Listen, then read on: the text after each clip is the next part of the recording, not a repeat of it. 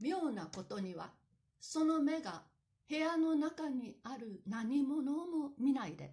ただ柳氷の後ろに隠れていた我が輩のみを見つめているように感じられた。一分にも足らぬ間ではあったが、こう睨まれては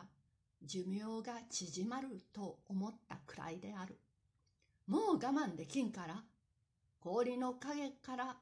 飛び出そうと決心したとき、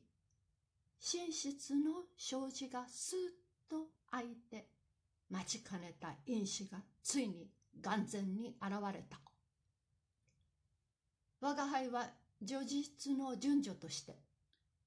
富士の沈着なる泥棒因子その人をこの際諸君にご紹介するの栄誉を有するわけであるが、その前ちょっと被験を改陳してご考慮を煩わしたい。がある。古代の神は全知全能と崇められている。ことに野草教の神は20世紀の今日までもこの全知全能の面をかぶっている。しかし、俗人の考えうる全知全能は、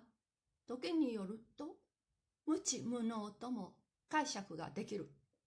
こういうのは明らかにパラドクスである。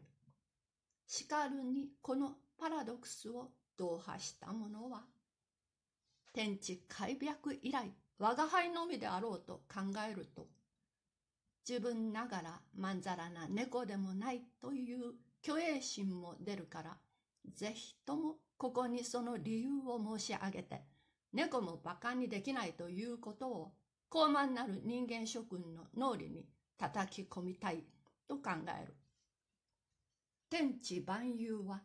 神が作ったそうな。してみれば人間も神のご制作であろう。現に聖書とかいうものにはその通りと明記してあるそうだ。さて、この人間について人間自身が数千年来の観察を積んで、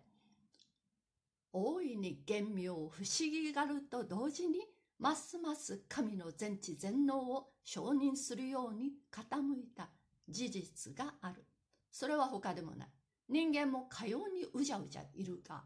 同じ顔をしている者は世界中に一人もいない。顔の道具は無論決まっている。大きさも大概は似たり寄ったりである。還元すれば彼らは皆同じ材料から作り上げられている同じ材料でできているにもかかわらず、